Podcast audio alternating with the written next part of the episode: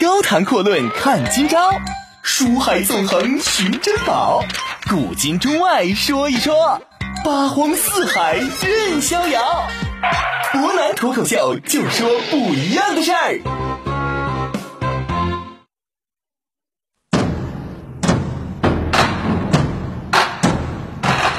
听众朋友，大家好，欢迎您收听今天的博南脱口秀。那么今天呢，我们接着给大家讲一讲张居正的故事。我们之前呢就讲述过这样一个问题啊，作为一个优秀的政治家呢，肯定是有其要完善的一个地方，并且有行之可笑的政治行动纲领。所谓张居正的政治行动纲领呢，是在庆隆朝徐阶退后不久之后，他上书的所谓陈六世书。虽然说呢，张居正这个人也并不想跟他的老恩师徐阶产生任何政见方面的冲突。这个呢是明明代一份非常有名的奏书，同样也变相来讲呢，可以看作是张居正那样一个时代的隆中对。书中所说的第一件事就非常有意思，叫省议论。概括来说呢，就是说白了，少说话，多做事儿，而且必须少说话，最好少到只有一种话。否则呢，就一件事儿，你提一个意见，他提一个意见，他又是另外一个意见，而且呢，所有意见看起来似乎都很有道理，光听意见就搞得这个事情是没完没了，那这个事儿干脆就彻底别干了。我们说中国有句老话说的很有意思，叫做“行百里者半九十”，什么意思呀？就是其实有些时候我们做起来呀，这个距离成功的很近，但问题就在于这个事儿你做到一半，结果呢觉得不行了，就说白了。半途而废，导致的结果就是一事无成。所谓不积跬步，无以至千里；不积小不积小流，无以成江海。奇迹一跃，不能十步；驽马十驾，功在不舍。说白了呢，做很多事儿的时候，都得讲究一个什么呀？坚持。你坚持下去的很多事情，也许才会有一个结果；坚持不下去，真的呢，就是一个半途而废了。我们说呢，在这样一个时代呢，政见不同，很可能呢会需要不同的人去收拾。说闲话的人得收拾。张居正是一个做事的人，但可惜呢，他出生的这样一个年代，说得起呢是一个充满政治批判自由的明代。明朝呢，相对来讲是比较允许百官自由发表政治言论的。不仅如此啊。太祖朱元璋在卧碑文里边呢，还有一个非常奇怪的规定：那上到朝臣，下到百公祭之臣，都可以对朝廷的朝政发表自由的言论。但是有例外的，生源呢，这是绝对不允许的。所以我们就不难理解，为什么说在万历初年，针对这些所谓的言论自由呢？张居正首先拿生源开刀，而且呢，不断引用这一禁令，毁掉一些过分嚣张嚣张的书院。说白了，什么叫话？言论之上最麻烦的，还是你得把这个言官去给处理掉。明朝的言官呢，大致上是分为两类，都有一个非常独立的系统。一部分呢是六部里边的给事中，又称作科臣或者己谏。顾名思义，什么叫做给事中啊？那就是对事件给予一个中肯的意见，或者说给予劝谏的人。给事中当时呢一共五十个人，从七品原来八品，六部呢都是给事中各一人，正七品。你别看这个品级是比较低的。干得好的话呢，还是比较有前途的。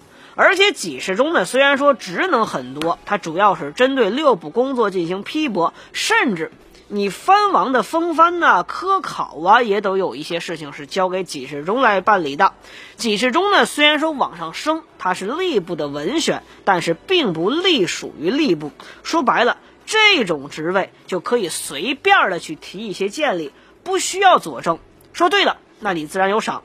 说错了呢也没罪，而且呢，政策上对文官呢是有优待政策的。提意见的人，哪怕你无理一点、嚣张一点，也需要进行保护，罪减一等。我们说，古代君王最怕什么呀？最怕获得这样一个开罪言官的骂名。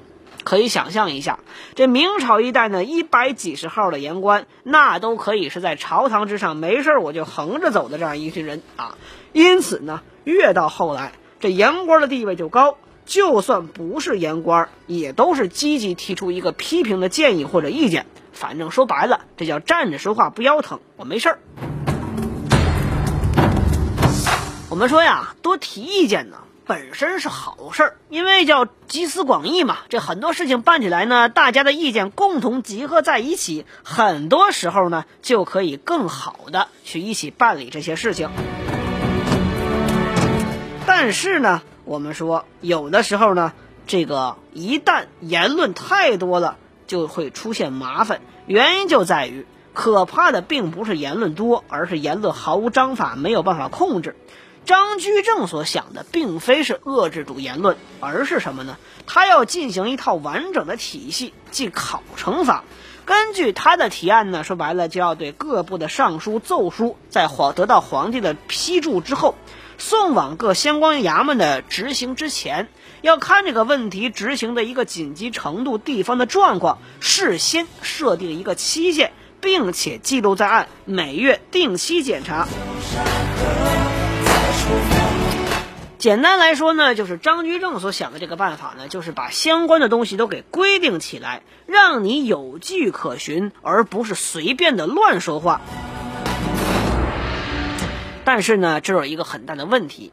我们说呢，以当时的通讯手段来看，虽然说呢这种政策呢执行起来是比较不错的，但是。毕竟是当时的通讯呢，是非常的不发达。所谓万里之外的政令，一天之内是根本不可能完成收发的。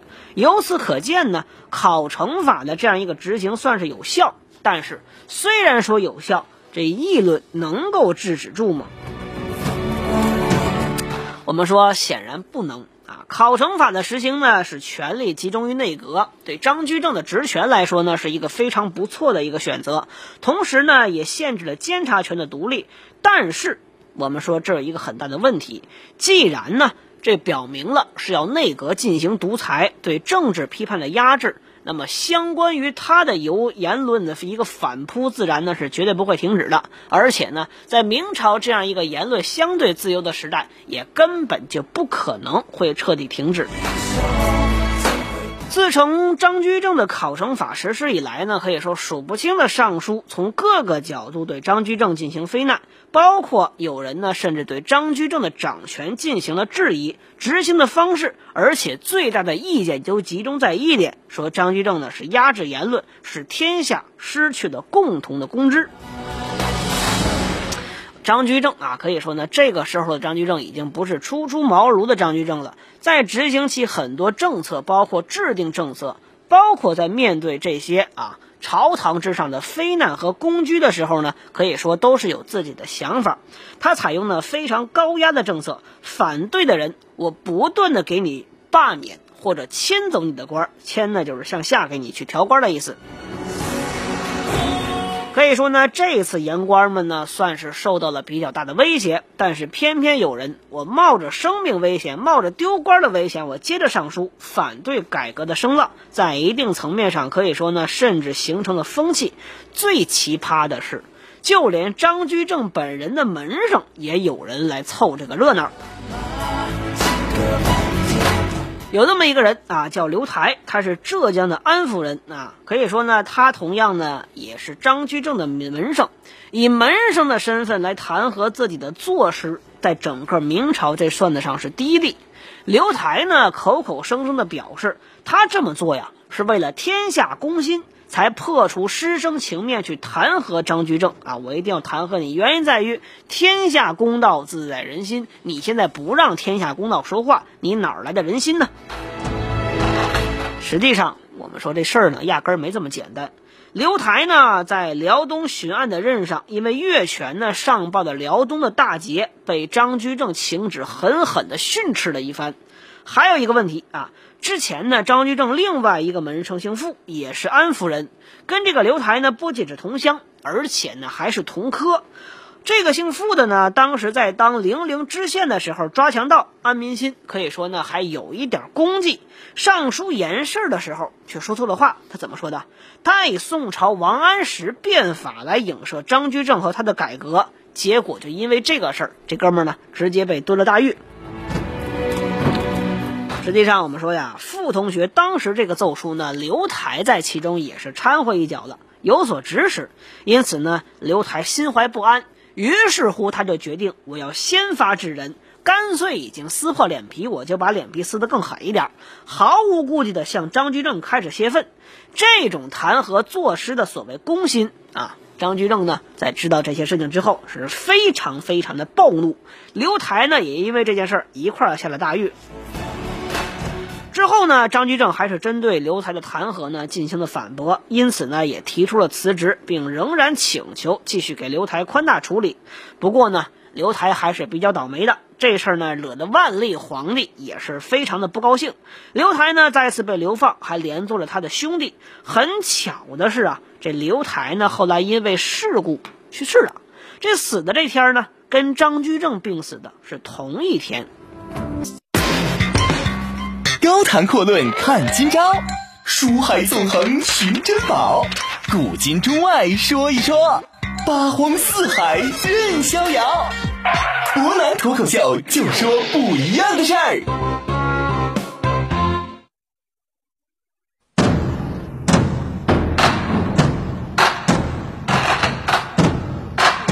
各位，欢迎回来！您现在正在收听的是博南脱口秀。怎么说呢，很快又发生了一件事儿。这件事情呢，发生在万历五年的九月十三号啊。张居正的父亲张文明病死了。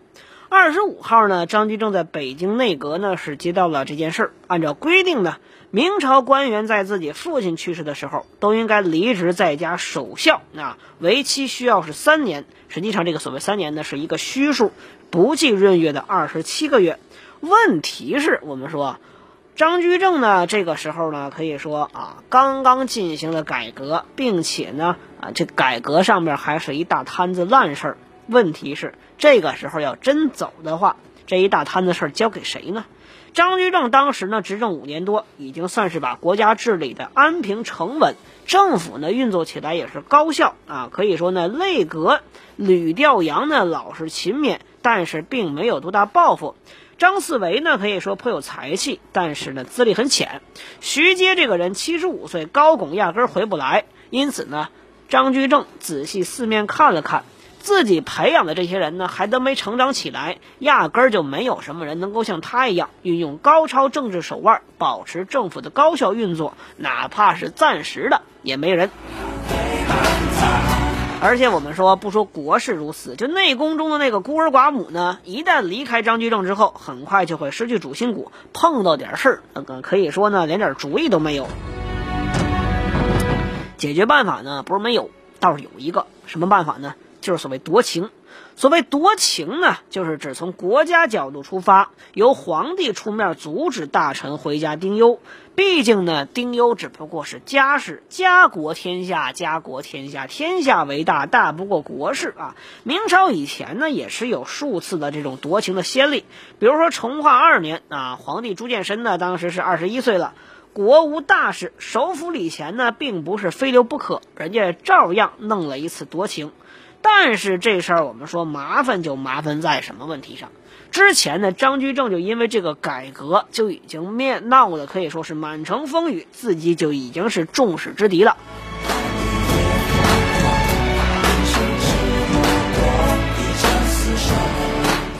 这个时候，如果说啊，你要是离开的话，就会犯一个大忌。所谓明朝呢，是以孝而治天下的。像刘台这种敢于说话，当然我们说敢于说话呢，这几个都是加引号的，怎么可能放过这么一个好机会呢？能理直气壮的让张居正去职的机会？我们说这个道理，张居正很明白。张居正的当时的老朋友冯保也明白，后宫里边的皇帝和太后都懂，朝臣们可以说更懂。干脆，朱翊钧小朋友呢，这个时候直接下旨夺情，我不许你张居正回家守制，再请呢仍然不许，三请还是不许。朱翊钧呢，这个时候虽然说是年少，但是人家毕竟是张居正的亲传弟子，岂能不知恩师的为难之处？当然可以说算是做足了戏码。我们说呢，针对这件事儿呢，张居正心里边呢也算得上是比较不错的。张居正可以说呢，针对这样一个情况呢，心里边能做到的一些事情，算得上是比较好的。但是这件事儿压根儿就还没完。很多人借着这个机会开始指责张居正，说他实在是刻薄寡情，就连自己的父亲去世了都不知道回家去守孝。你说你还以孝治天下，你笑得起来吗？偏偏这件事儿可以说呀，只是一个开始。继续反对的又是张居正的门生，翰林院的编修呢叫吴中行，他呢偏偏上书请求让张居正回家奔丧葬父，而且他不仅上书，还偏把书本拿给张居正看。第二天又是张居正的门生，翰林院检讨赵用贤上书持同样意见。第三天，张居正的同乡刑部外员郎啊。爱慕宇这个人呢，又主事联名上书，内容更进一步，不是建议你回家守孝，而是要求你必须回家守制。我们说这个时候，为什么说很多人说关键时刻嘛？这些唱反调找茬的，怎么都成了张居正的这个门人同乡呢？其实原因很简单，之前刘台还有老傅同学这几个人呢，基本上就是榜样。他们虽然说都因为找张居正的茬没有得到什么好下场，但是所谓要留清白在人间嘛，留下了一时盛名。别人说别人什么话，那只不过是政见不同而已，没多大意思。但是你身为门生，你敢去怼自己的老师，去敢自怼自己的乡党，那就能显得自己真正公正，可以说是有本事。这一点呢，就是一个赚取好名声的大好机会。所谓朋友嘛，在官场之上。那就是用来出卖玩的。我们说呀，少年的朱翊钧呢，这个时候看不下去了。先不说张居正怎么想，这帮人，朱翊钧觉得这些人实在是不是什么好东西啊，干脆呢，我下旨停杖。停杖之前我们讲过，就是用棍子去揍这些人。停杖可是会死人的。翰林院的同僚们赶紧上书解救，但是没有办法。于是呢。新科状元一位沈同学就写信，赶紧给张居正的儿子张四修，请他说情。一连写三封，结果张四修呢，连提都不敢提。我们说，所谓知我者为我心忧，不知我者为我何求啊！张居正这个时候内心的苦楚，想必是没有人太多人知道。尚书马自强呢，没有办法之下，只能是到张居正家里边求救。张居正甚至跪着说：“啊，你饶了我吧，我求你饶了我吧。”什么意思呢？你这个人，你们都是自己找的茬。而还有一个叫王希爵的人啊，奔到。孝为之前上张居正劝解，请他去解救一下吴中行几个人。张居正匍匐在地，找刀子直说：“要不你干脆杀了我吧，你捅死我得了。”我们说张居正啊，这么多年所所受到的一个非难指责，可以说全都是在此时爆发了出来。毕竟呢，他就发现，在这样一个世界呢，在他的周围压根儿就找不到一个能够体谅他的人。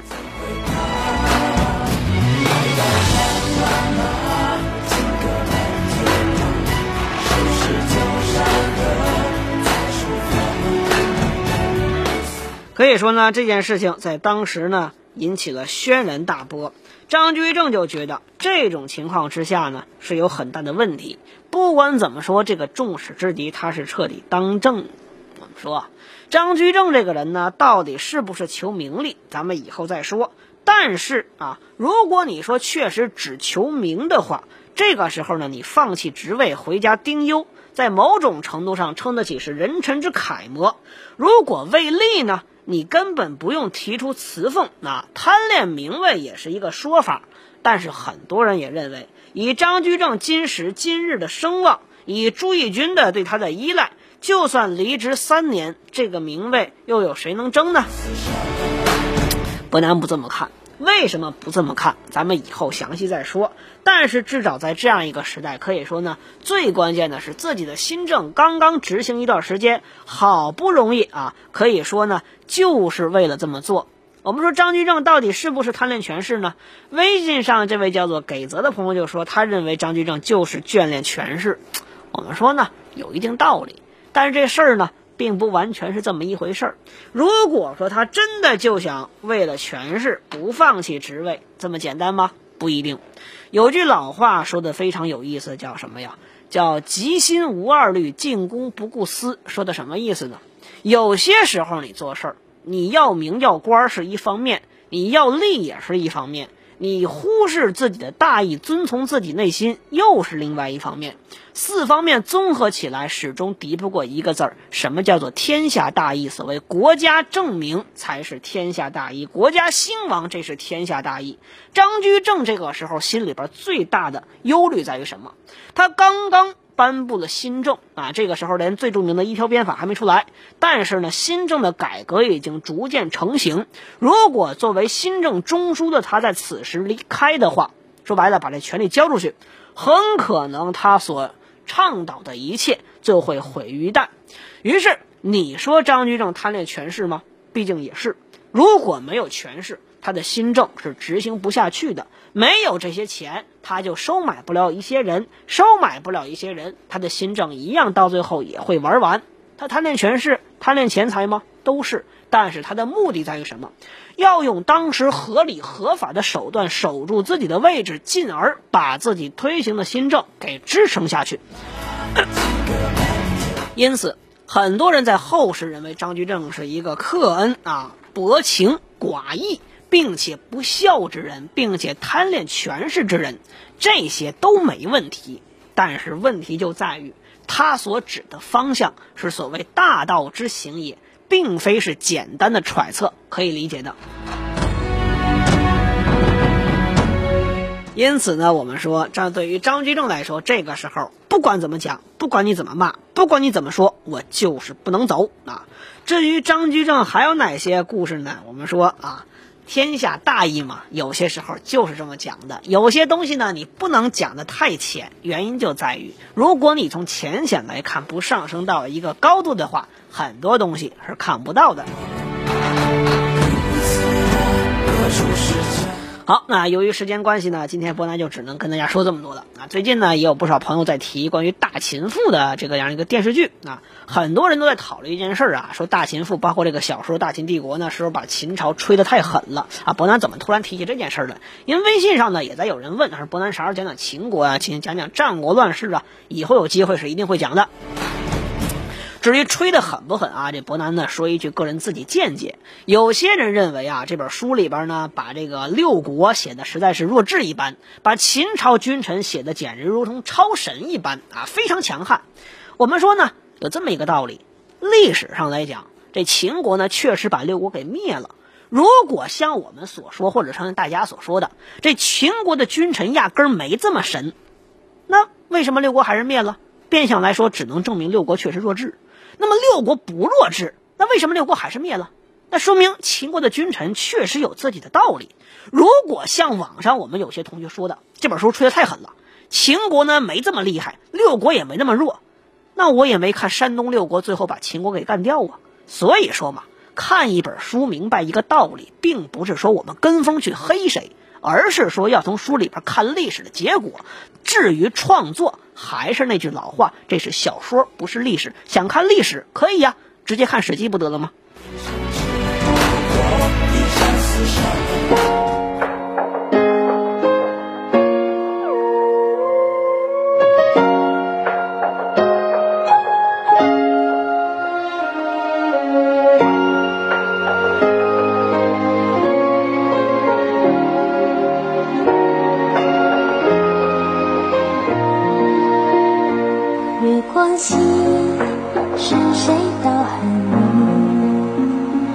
望天涯，相君思故里。一夜落雪，未满北风急。千里迢迢，一心相惜。绒花梦塞上，吹羌笛。战飞醉烽火烧，几几。今夜关山雪满北风，急千里迢迢，心心相惜。是今生相伴，我来世再惜。为何你总不懂这谜题？